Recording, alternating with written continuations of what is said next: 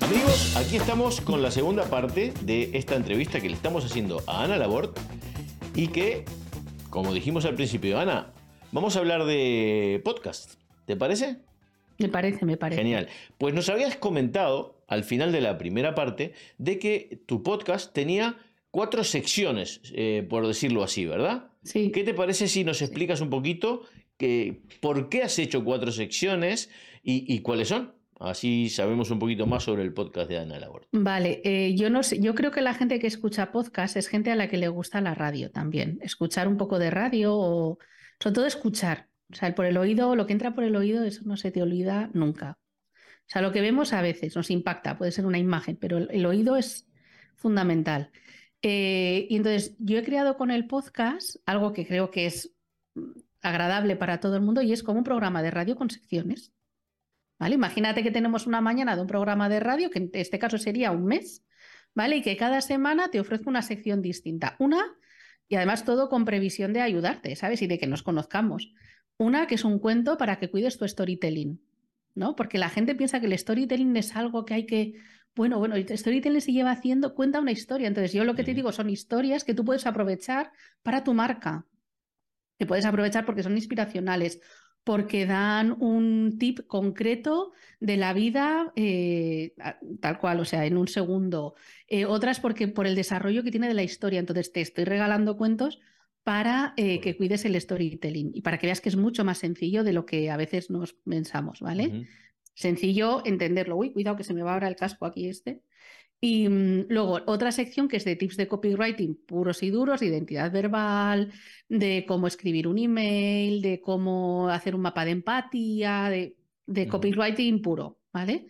Además, a mí me gusta mucho en esos episodios, yo me divierto mucho con mi podcast, es que uh -huh. si no me divierto yo... Hombre, sí. Entonces, en los episodios que son de cuentos, lo cuento, claro, yo he contado muchos cuentos, claro. muchísimos, entonces me encanta. Me encanta, entonces le pongo la música, ¿qué tal? La voz la afino para, para, ese, para ese cuento en claro, concreto, claro, ¿vale? Busco, busco el, el, el, la voz ¿no? del cuento. Luego, los tips de copywriting, a mí no me. La verdad es que en los episodios a veces hay tanta, tanta información, tanta, tanta que nos abruma. Entonces, a mí me gusta divertirme, igual como, no sé si, bueno, en la ponencia del DSM de podcast eh, hacía que todos nos vistiéramos de piratas, aunque fuera online, ¿no? Pero yo sabía que había 20.000 personas por ahí. Sí, sí, claro, claro. Se veía, o sea, había en el chat era pa, pa, pa, no paraba, no paraba, ¿no? Entonces hacía que la gente eso jugara un poco, ¿no? Porque todos con el juego aprendemos mucho mejor. Claro. Entonces, cuando doy los de tips de copywriting, eh, llevo a la gente a un sitio mental. Los copywriters lo que hacemos en realidad es crear imágenes mentales, ¿no? Claro. Llevarte a ese sitio donde tú y yo nos encontramos, ¿vale? Y, y, entonces en esos tipos igual nos hemos ido a una escuela de buceo, a un bar, a, bueno, pero todo claro desde la imaginación, o sea, sí, todo viene porque mi hijo pequeño, mi hijo pequeño cuando era muy muy pequeñito, él, él siempre juega, oh, sí, porque otro, ayer estaba jugando con coches y también, él juega tumbado. Se tumba de un lado y empieza a jugar. Y cuando era muy pequeñito le decía, oye, ¿qué haces? Y me dice, estoy jugando con mi imaginación. Entonces es esto, ¿sabes? Entonces jugamos con la imaginación con los tips de copywriting. Vale, luego la, el, la tercera eh, sección del podcast es el tercer jueves de cada mes, que es la entrevista, ¿vale? No, no, no, no, miento, miento. Sí, sí, sí, es la entrevista. Sí. Y el, es que no me acuerdo ahora si es la entrevista o es las anécdotas, porque acabo de hacer hoy el, el este. Espera, te lo voy a mirar en un segundo. Sí, sí, claro. Es que yo he vuelto a editar todo el calendario. A ver, 1, 10, 16. Ah, claro. Joder, es que voy a llegar en breve ya, claro. Es que tú no sabes todo lo que se viene en el podcast. Pues, sí, pues bueno, es que justo me, en, esto me es primicia, ¿eh? primicia en directo. Sí, sí. No, no, es se que viene no grande, explicar... se viene. No, es que, es que se viene muy grande, muy grande. O sea, claro, es que yo he tenido que sentarme para organizarlo todo bien porque he dicho, Ana, te va a comer el elefante. Ya, bueno. Pues me tengo que sentar a pensar todo bien hasta, ya está todo el podcast, toda la tercera temporada ya está final, ya está eh, casi medio grabada, todo tal, pero es que se viene muy grande porque viene el episodio 100, viene, bueno, muchas cosas. Hombre, ya 100 Entonces- episodios, muy bien.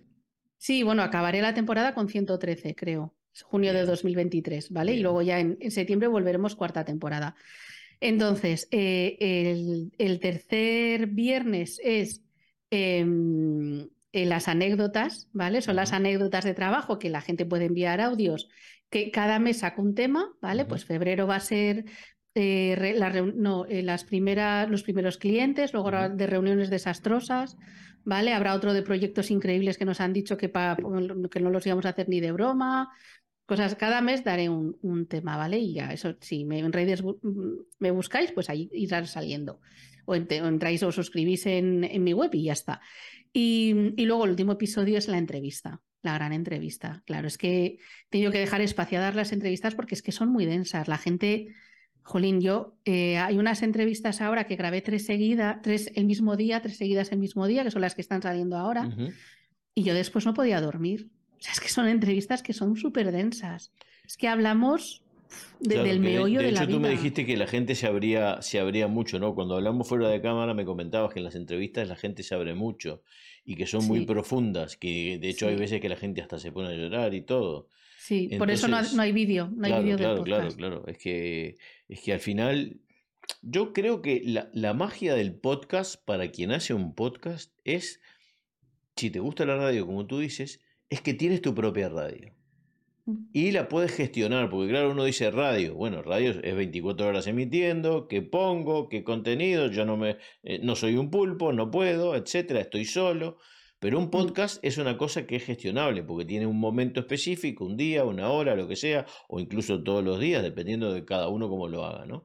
Pero al final es tu radio, es tu canal, es lo que tú mm. haces para, para ponerte en contacto con la gente que, que te quiere escuchar y, tú te estás expresando y además estás ayudando a otras personas a que se expresen, ¿no? Y a que también pasen su, su, su, mensaje, ¿no? Que no solamente, ah, yo quiero hablar en la radio, no, no, yo quiero hablar en la radio, abro un espacio y aparte de pasar mi mensaje, al que yo estoy invitando, también pasa su mensaje y al final estás comunicando, que, que, mm. es el objetivo principal, ¿no?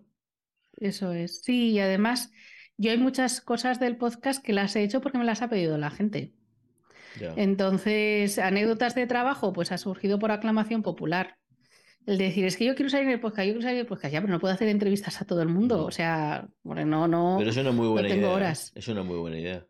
sí, al final es tener el espacio. ¿Tú te imaginas que hubiera un programa de radio real para emprendedores donde pudiéramos llamar o empresarios o donde pudiéramos llamar y contar, oye, vaya lo que me ha pasado, tal, y nos reímos todos un rato, aprendemos todos, porque es que aprendemos todos. Sí, o sea, yo aprendo escuchándote, Julio, un montón. Eh, entonces, claro, es que, es que es una riqueza tal, y nos escuchamos a veces tan poco, que es verdad que tenemos que ir enfocado a ventas, porque es verdad, o sea, todos tenemos que llenar neveras. Claro. Es verdad. Sí. Pero luego hay una parte social, una parte humana, que a veces nos olvidamos de ella y es la que nos lleva en realidad a las ventas después, porque tú conectas con alguien. Exacto. ¿Vale? Entonces hay muchas partes del podcast y muchos cambios que he hecho en el podcast que ha sido por, porque lo he preguntado y la gente me ha dicho, sí, cambia para aquí, para allá. Claro. Y ya está, sí. Es que es verdad, es verdad. Y, de cualquier manera también, bueno, no sé cuál es tu experiencia, pero eh, desde mi experiencia, yo ya lo sabía, ¿eh? Eh, ya me esperaba eso. O sea, todos quieren tocar el cielo, ¿no? Con las manos el primer día. Y por ejemplo, ah, abro un canal de YouTube eh, y quiero cobrar mañana. No, esto es un, es un tren de largo recorrido. Esto no es una cosa que empiezas hoy y vas a tener resultados mañana. Lo que pasa es que esto es, que es como una planta, ¿no? Como un amigo, como una amistad. A la amistad es, como las plantitas, las tienes que regar. Si no las regas, se seca. Y esto es igual. Esto es una planta que hay que estar regando, regando, regando. Y déjala, que irá creciendo. Ah, evidentemente la puedes podar y dándole la forma que tú quieres, ¿no? Pero le tienes que dar el tiempo, porque esa planta tiene que madurar, tiene que crecer, tiene que echar raíces. Eh, y yo creo que el podcast, en cierta manera, salvo algún caso explosivo que ha hecho un podcast brutal que al día siguiente eh, lo escuchaba todo el mundo, pero yo creo que una cosa como lo que hacemos tú o, que hago yo, es una cosa que es eh, tirar semillas que, que, ya crecerán, no todo va a crecer mañana, ¿no? Lo que pasa es que también yo cuando he visto podcasts que han crecido, que no, no está mal, ¿eh? que de repente han tenido una tirada tremenda, en... ¿estamos dispuestos a asimilar ese precio? Bueno, es una buena También estamos preparados para, para asimilar este tema, ¿sabes? O sea, o, sea, qué fortaleza mental tienes que tener claro. para poder. Yo me acuerdo cuando celebré que había tenido 100 escuchas, el primer. las dos primeras semanas, ¿sabes? Entonces estaba como loca. 100 personas me han escuchado episodios, o sea, mis episodios, los de entrevistas de una hora. Claro. Es una barbaridad. A mí me pasó al principio cuando, cuando miraba una semana que me había escuchado una persona. ¡Oh!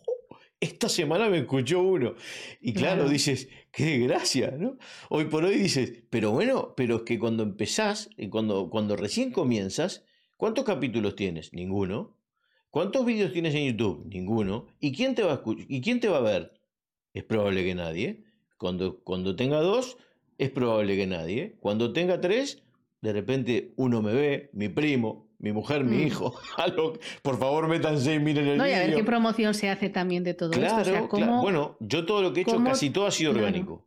Te tengo que claro, no, no, pero promoción digo en tus redes sociales, claro, lógico. entre tu gente, quiero decir, ¿cómo, cómo has hecho esa comunidad alrededor de tu podcast o sí, y sí, estaba pensando otra cosa también, pero se me ha olvidado ahora, pero sí, no, es que y el tener estrategia, quiero decir, o sea, el podcast al final se hace con una estrategia, quiero decir, yo los episodios que voy sacando también van a la par de mi negocio.